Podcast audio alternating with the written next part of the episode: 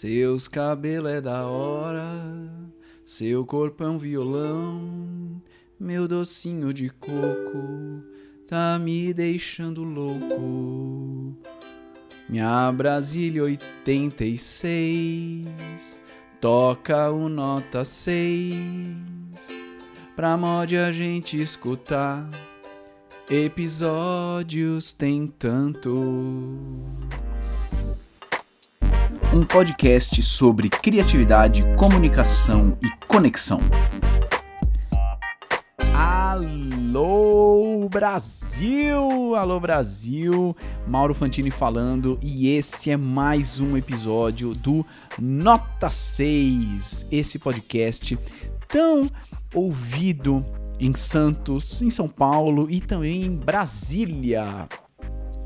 E hoje o nosso convidado é justamente de Brasília, tá lá no Planalto Central, e ele é o Daniel Gesine, Dan Gesine, que trabalha no Tribunal de Contas da União lá em Brasília. E aí você pode pensar, nossa, Tribunal de Contas da União, acho que vai ser um porre este episódio. Pois é, surpreendentemente, é um dos episódios mais divertidos do Nota 6. O Daniel trabalha no Tribunal de Contas, ele vai contar um pouquinho dessa história, mas já adiantando, ele trabalha com umas coisas chatas. E, apesar de trabalhar com coisas chatas, ou porque trabalha com coisas chatas, percebeu que precisa transformar as apresentações que ele faz em apresentações palatáveis, divertidas, gostosas de assistir. E ele é um estudioso do assunto. Ele tem cursos sobre comunicação, livros sobre comunicação e apresentações. Tem umas ideias que são muito legais, uns exemplos que são aqueles exemplos que grudam na cabeça e você não esquece nunca mais. Então é um cara fantástico para ouvirmos sobre apresentações e comunicação, seja no assunto que for. Então, sem mais delongas, vamos lá ao episódio com Dangesine, diretamente de Brasília. Foi.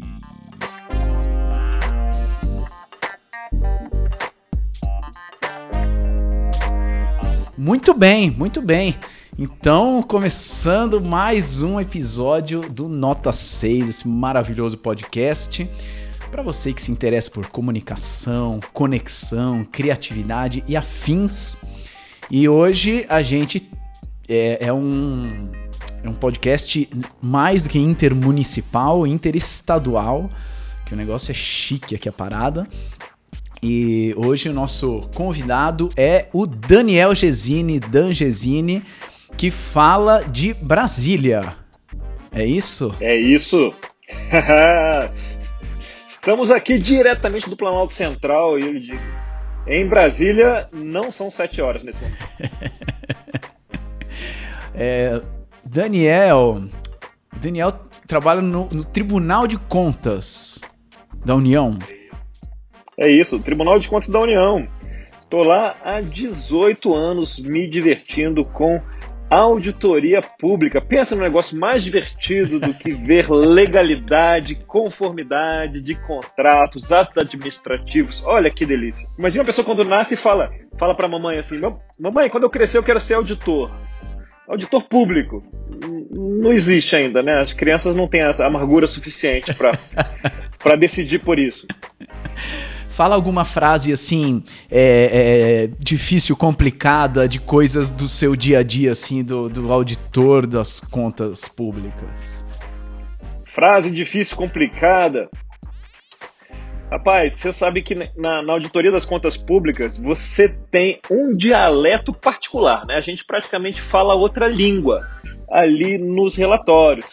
Tem, em vez de você falar que a pessoa uh, tomou um susto com a situação, você fala causou espécie. Então, exatamente. Então, onde você, você, em vez de você falar chamados a se defender, você fala arrolados. Arrolados. Então existe um conjunto de. É, os advogados. É parecido, é ali, é ali algo na fronteira com os advogados, né? Uh, só que como é um tribunal administrativo, que a maioria das pessoas não sabe o que, que significa, mas basicamente é um tribunal que é mais ou menos um tribunal, né? Mas a linguagem, a turma gosta da, do dialeto do, do direito e a gente acaba falando um português estranho. Perfeito, perfeito. Você, ouvinte, que tomou espécie agora e tá assim, ué, esse podcast agora vai falar sobre contabilidade? Vai falar sobre, sobre contratos e auditoria? Hum, sim, mas não também. O Daniel trabalha lá no, no Tribunal de Contas Uh, enfim, com as auditorias e o seu, o seu vocabulário todo específico, mas é, se interessou, se envolveu e já está trabalhando há muito tempo com comunicação, com apresentações aí dentro e fora também do tribunal. Eu achei é muito, isso. muito interessante isso. Como é que veio essa, esse seu interesse, Daniel, por, por apresentações, comunicação? Da onde veio isso? Mauro, você imagina que uh, a maioria das pessoas não gosta muito de falar em público, né? Você já, já percebeu isso, né? O seu público aí é um público, nosso público é um público especial, né? Um público que se interessa um pouco por isso. A maioria das pessoas não gosta. Agora, você imagina ter que falar em público uh, de assuntos afetos à gestão, à legalidade, são assuntos inerentemente, lá vou eu de novo, chatos, muito chatos.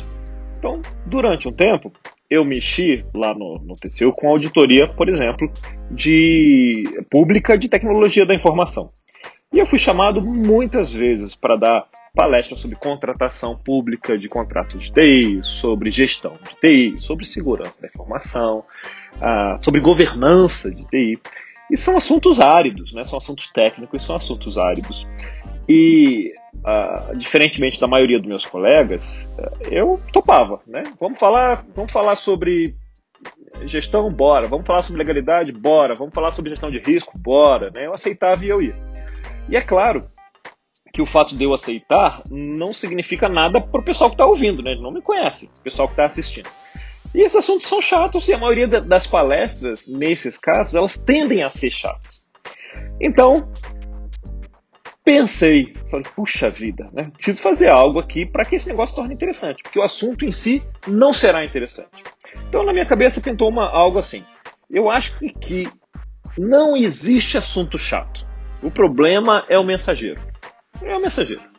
Se você parar a pensar simplesmente, claro, se você pensar uh, esporte, futebol, aventura, parece algo muito mais interessante, inerentemente. Mas nenhum assunto por si só pode ser chamado de chato se o mensageiro consegue empacotar esse assunto, colocar uma embalagem bonitinha, brilhante uh, e entregar dessa forma. Então, eu, eu ia a campo, né? Colocava lá, falava lá de segurança, de risco de contratação, desses assuntos que são naturalmente chatos.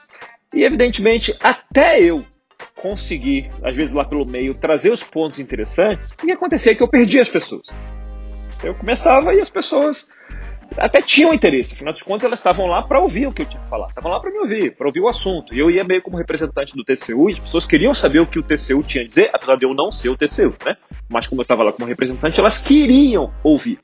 Só que existe uma energia limitada por parte delas. Então, depois de 10, 15, 20 minutos, elas começavam a cansar. Hum. A cansar e eu começava a perder as pessoas. Claro que algumas delas, talvez como eu, tivessem um TDAH bem apurado, eu perdia muito mais rapidamente.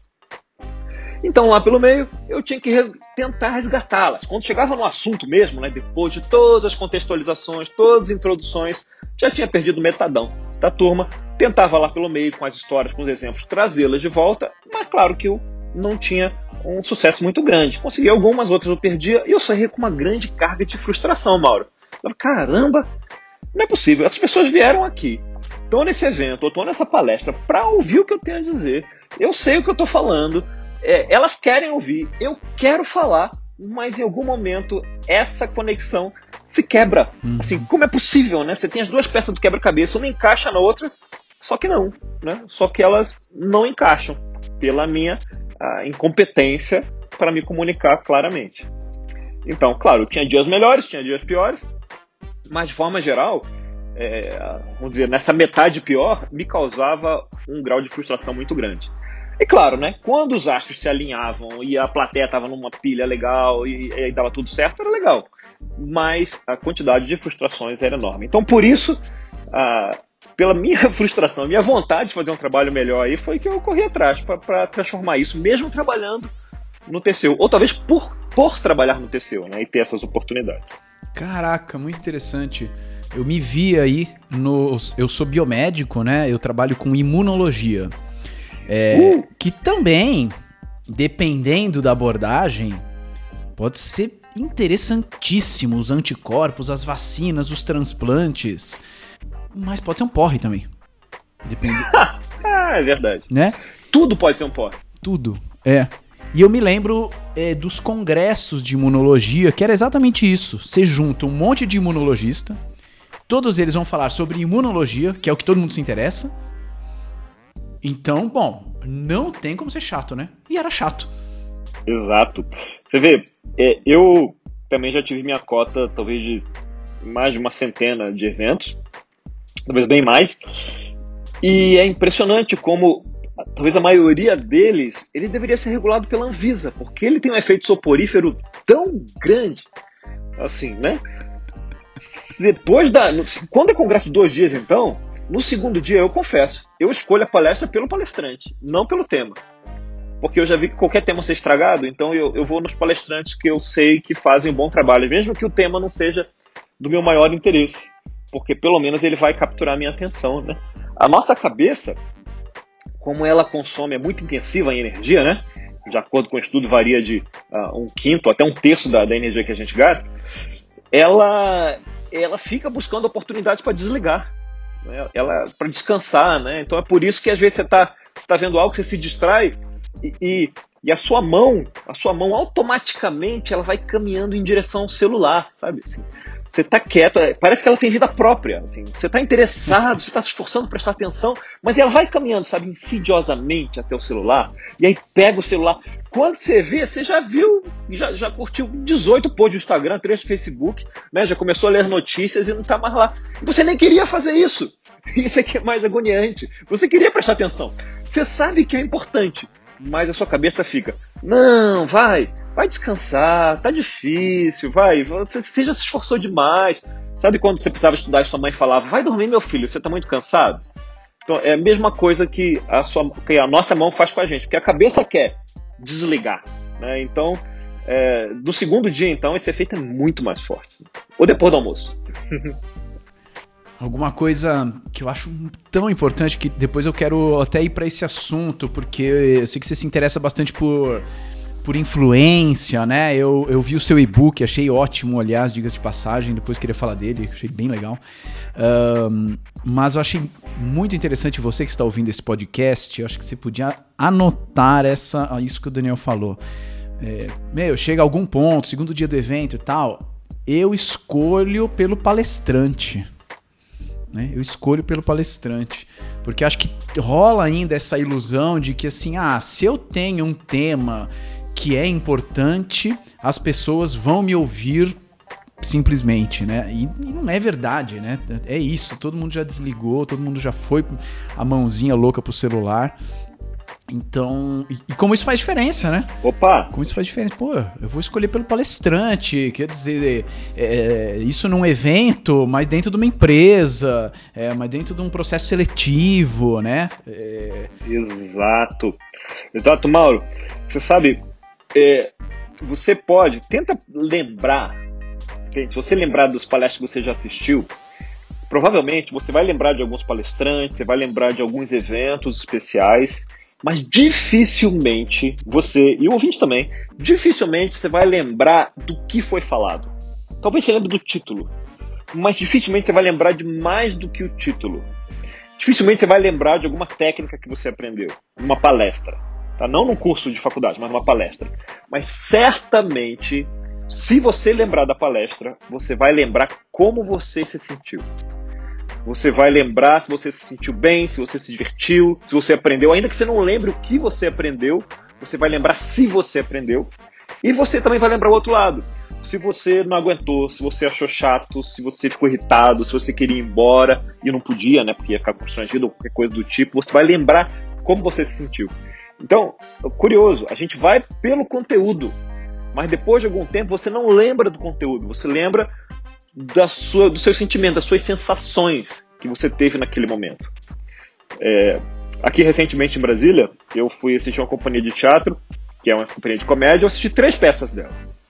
Eu te, te falo que a segunda peça, eu não lembro nem o título. Eu, chama G7. Eu não sei do que era, mas eu sei que eu gostei. E eu voltei, eu fui ver a terceira vez. E eu fiquei indignado, porque eu não lembrava da segunda, não lembrava das piadas, não lembrava de nada. Mas eu lembrava que eu tinha gostado. Né? Isso acontece também com ah, as palestras. E é por isso que eu escolho o palestrante, porque eu sei que aquele palestrante ele me deu uma sensação de que eu aprendi, de que foi legal, de que não doeu ficar lá 40 minutos ou 50 minutos, e aí é, eu repito, eu busco aquele palestrante. Caraca, meu, incrível. Eu, eu, eu vejo algumas é, apresentações, palestras que, é, que eu percebo assim que, que ninguém pensou nisso, né? Putz, não vou pensar se vai doer ou não pro público, se, o que, que eles vão sentir. É, e muitas delas eu percebo assim, meu, você tá apresentando algo que poderia ser um documento. Você poderia ter me mandado por, por PDF, eu não precisava ter vindo aqui. É, porque tá difícil, porque tá complicado e porque se. É, você ainda não me conquistou o suficiente para eu me interessar pelos seus detalhes. O que você tá falando é perfeito, mal. É assim, a gente fala palestras, faz a palestra apresentações justamente porque você quer passar mais do que a informação. Né? A informação você manda por e-mail, você manda por WhatsApp, você manda um arquivo, né, whatever. Quando você está lá, você está trazendo algo mais, está trazendo você, está trazendo a sua convicção, está trazendo a sua cognição, a sua história, como você se relaciona com aquilo, o seu entusiasmo em relação àquilo.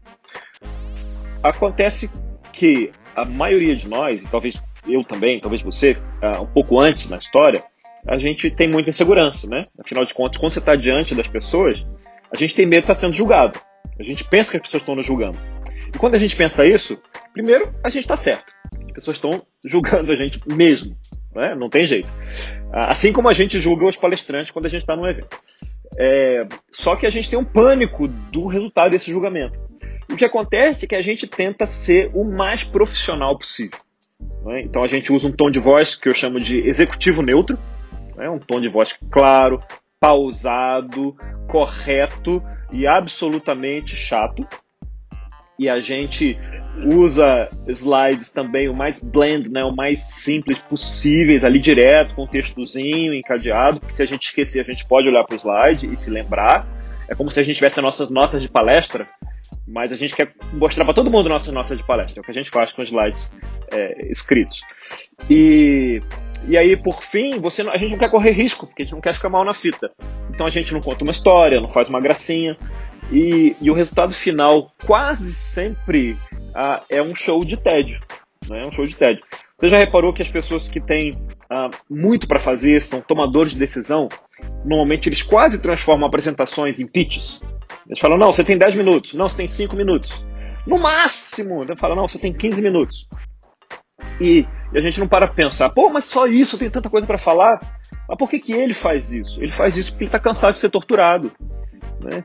Então, dia após dia, semana após semana, vai gente lá é, chatear a vida dele, trazendo um monte de tecnicismo. Ele fala, não, pelo menos se ele limitar em 10 minutos, ele só vai ser torturado 10 minutos.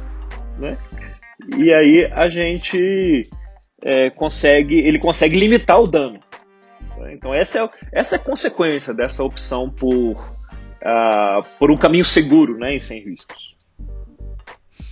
Eu coordeno um curso junto com outro professor, o professor Daniel Bargieri, lá na USP, para os pós-graduandos, para os cientistas. Olha que legal. E, e, e, e, nossa, eu adoro, eu adoro, é muito legal. E, e é muito louco porque, assim, todo mundo chega no curso já com essa com essa ideia assim de é, existe um jeito único, padronizado e correto para eu apresentar, para eu fazer minhas apresentações científicas. É, E qualquer coisa que eu faça diferente vai ferir algum deus maior das apresentações que definiu que eu preciso escrever em Times New Roman 12 fundo branco. Exato, parece que, que a apresentação tem ABNT, né? Isso, é. E, e o nosso trabalho lá é justamente explorar possibilidades de. de, né, de contar uma história, de, de, de como que aquele conteúdo pode ser contado de um outro jeito que nunca foi contado antes e que porque aquela pessoa está contando é um jeito único porque aquela pessoa não existe outra igual, só existe aquela. Exato, exato. E a pessoa acaba quando ela opta por essa forma antisséptica, né? Ela acaba impessoalizando a apresentação. E quando ela impessoaliza a apresentação, eu não preciso dela. Porque tá no Wikipedia, tá nos livros, tá em outros lugares, né? Ela, ela se torna dispensável. Né? E a gente, com medo de fazer bobagem, a gente se torna dispensável. Eu gosto muito do seu slogan de é, eu ajudo as pessoas a se comunicarem melhor, fazer melhores apresentações, de preferência se divertindo com isso, né? Ah, por favor, é... né? como se fosse um, um, pecado, né? Assim, ô, ô, ei, que? Você tá se divertindo no trabalho? Que isso? Você tá louco? Aqui é coisa séria, aqui a gente não se diverte, não. Você vai se divertir lá fora, aqui não, né? É, você falou esse negócio do, do, do se divertir com isso. É, a gente comete um erro de achar que o contrário de diversão é seriedade, não é? Então você não pode se divertir, você tem que ser sério. Só que a gente não percebe que a, a diversão e a seriedade eles estão em eixos diferentes. Né? Qual é o contrário de seriedade? O contrário de seriedade não é brincadeira. O contrário de é. seriedade é, é o quê? É preguiça. É desleixo. É desleixo, exato. É irresponsabilidade, é desídia. Lá tô eu falando o dialeto novo. É, esse é o contrário. Como é esse? Me, pera aí, me ensina essa aí. Como é que é? Desídia. Desídia. Quando você sabe que você tem que fazer algo, mas você faz mal feito, deixa pra lá, faz de má vontade, né? É, é, uma pessoa pode ser desidiosa? Pode ser desidiosa. Inclusive, isso, isso é. está tipificado, lá sou eu de novo, né? Como um, um ilícito, né? Um crime, né? Se agir com, desi, com desídia, né? O servidor público. Então é isso. Então, o contrário de seriedade é isso, né? É desleixo, é irresponsabilidade. Contrário de seriedade não é brincadeira. Então a gente pensa, não, é porque a gente lembra da vovó, né? A vovó, quando ficava brava, ou uma tia bem brava, falava assim: Menino, não é hora de brincar, é hora de ser sério. Né? E aí a gente pensa: Ah, então o contrário de brincadeira é seriedade, porque a gente cresceu ouvindo isso. Mas é, mas isso foi uma, é uma ilusão, uma cognição construída na nossa infância. Né? O contrário de seriedade é desleixo. E o contrário de brincadeira é chatice. é tédio, é, é, né? é um negócio. É, é um negócio sem brincadeira, né? É tipo, o contrário de doce não é salgado. É, o contrário de doce é sem doce. Né? Então, o contrário de brincadeira é sem graça. Né? Não é seriedade. Total. É, eu acho que agora tá sendo um bom exemplo. Assim, eu tô me divertindo aqui na conversa. Acho que para quem ouve, para quem se interessa por comunicação, é um tema super rico. É, e a gente marcou às 11 e começou 10 para as 11, é, 5 para as 11. Porque é divertido. O mais rápido possível, vamos começar o quanto antes. Né? é, no, no Nariz. Eu coordeno um grupo de palhaços que atuam em hospitais, é, que é o Nariz de Plantão. E é um trabalho que, se não for levado a sério, é muita sacanagem. Chegar no quarto do paciente com um trabalho mal feito, sabe? É muita sacanagem. O cara não convidou a gente. Tem que levar um trabalho bem feito. Então, assim, o que a gente faz é divertidíssimo. Eu amo fazer. A gente, caraca, tem histórias e histórias para contar. E é, a gente treina loucamente. A gente tem horário contado nos segundos para começar o treinamento. Uau! É, de real, assim, não, não estou exagerando. É, a gente começa às 19h59, 59. E, e a gente sabe que a gente precisa levar a sério para ficar ainda mais divertido. Nossa, olha o que você tá falando. É, é, você imagina, você sabe, você já deve ter visto alguns shows de stand-up, né? Comedy. Claro. Né? É, eu não sei se você já viu documentários de do cara se preparando. É, é um negócio extremamente tenso e tem um custo altíssimo de preparação e de trabalho. Então, na hora você vê a figura lá sorrindo, fazendo gracinha e se divertindo aparentemente, e muito espontâneo. E a gente cai num, numa outra armadilha. A gente acha que ah, a pessoa ela é espontânea, ela tem o dom da palavra, ela faz naturalmente. É, para soar espontâneo, dá um trabalho. Custa tanto ensaio para o negócio ficar espontâneo, ficar natural. Né? A gente pensa, ah, não, você, você faz ali, parece tão espontâneo. Então, é isso, para parecer espontâneo, eu gastei 20 horas para fazer essa 40 minutos aqui, ficar espontâneo, ficar natural. E eu consegui me divertir. Se eu tiver que ficar pensando no que eu vou falar a cada 5 minutos, eu não estou me divertindo. Né? Eu estou pensando ali na hora, né? Eu tô tenso, tô ansioso, né? Então, para me divertir, dá muito trabalho, exatamente como você falou. Né? O palhaço lá precisa, precisa ensaiar. Você não vai chegar lá e ficar. Improvisar é outra coisa, né? Para você improvisar profissionalmente, tem um treinamento de anos para conseguir fazer isso. Exato. Não é, não é eu ou você, eu não sou treinado em improviso, vou chegar lá e fazer um bom trabalho de improviso. É muito diferente. A gente que faz uma gracinha com os amigos e achar que vai dar conta 10 minutos na frente de um monte de gente fazer um monte de gracinha. Não, não vai, né? Sem provocação, sem nada, né? Então, é, essa espontaneidade dá trabalho. Né? Dá, dá trabalho demais. Para um palhaço, para um stand-up e para qualquer pessoa que faz uma palestra. Para soar espontâneo, não soar lido, né? não soar decorado, dá trabalho. E uma das coisas que eu sei que incomoda os caras do stand-up é quando falam assim: Meu, o cara é mó bom, ele chega lá e improvisa, meu, ele é ótimo. Mano, o tempo que eu passei criando um texto. pra criar um texto de 15 minutos. Às vezes são seis meses. Cara, demora é, o Seinfeld fala isso, o Jerry Seinfeld. Eu demoro seis meses para fazer um texto de 15 minutos. E, e, e, fazendo testes, né, da vírgula, do, do tempo, não é essa palavra, é outra. Que eu acho um estudo incrível. E eu, eu chuto, não sei, depois você me confirma aí. Eu chuto que é, se você tá. Meu, você é um estudioso dessa essa área de comunicação, de apresentações, e você tá aí no meio do, dos auditores, uh, alguns que tão, são super sérios, outros que são. Caraca, esqueci a palavra. Como? Desi... Como? Desidia. Desidiosos. Isso, desidiosos, enfim. Eu imagino que nesse ambiente você se destaque com as suas apresentações. E, eu imagino que role isso. Ai, meu, Daniel, parabéns. Você tem o dom mesmo, hein, cara? Você naturalmente já fala muito bem. Parabéns. Rola isso? Você sabe, Mauro, é curioso que. Rola no sentido, rola, né? A pessoa fala, ah, não, mas é que. Eu, eu brinco, é o mito do dom, né? É o mito do dom da palavra. Ah, mas você tá assim porque você tem o dom da palavra, né? Você tem que nascer com esse dom e tal. E, e aí eu olho e falo, puxa, se você soubesse quanto custou esse dom. Esse dom custa caro pra caramba. Eu falo assim, é, mas você fala muito bem. Beleza, eu acredito que eu falo bem mesmo, né? Talvez esteja aí uh, nos 10%, né? Que, que, que falem melhor. E, mas eu trabalhei muito, muito para desenvolver. Não foi assim, né? Não foi sempre assim. Né? No começo perdi um monte.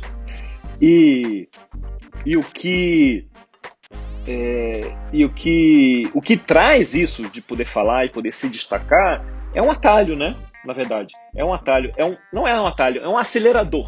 Falar em público bem é um acelerador de carreiras, é um acelerador de oportunidade. A, a gente sai ali da forma, dos anos formativos, né? Lá da universidade, da escola, do curso técnico ou de um, de um alto aprendizado, pensando: não, eu vou dominar isso aqui tecnicamente, eu vou ser muito bom. E eu vou ser muito bom, as pessoas vão perceber a minha competência, principalmente ali no, nos, nos, adolescentes, primeiros anos da idade adulta. E a gente tem um pouquinho de pensamento mágico, né? Então eu vou ser tão bom que as pessoas vão perceber a minha competência. E ele, a gente está parcialmente certo com isso. Porque se você faz um trabalho muito bom consistentemente, em algum momento as pessoas vão perceber isso e você tende a ter mais oportunidades, você assumir alguns riscos pequenos. Essa é a tendência natural das coisas. Só que isso demora pra caramba!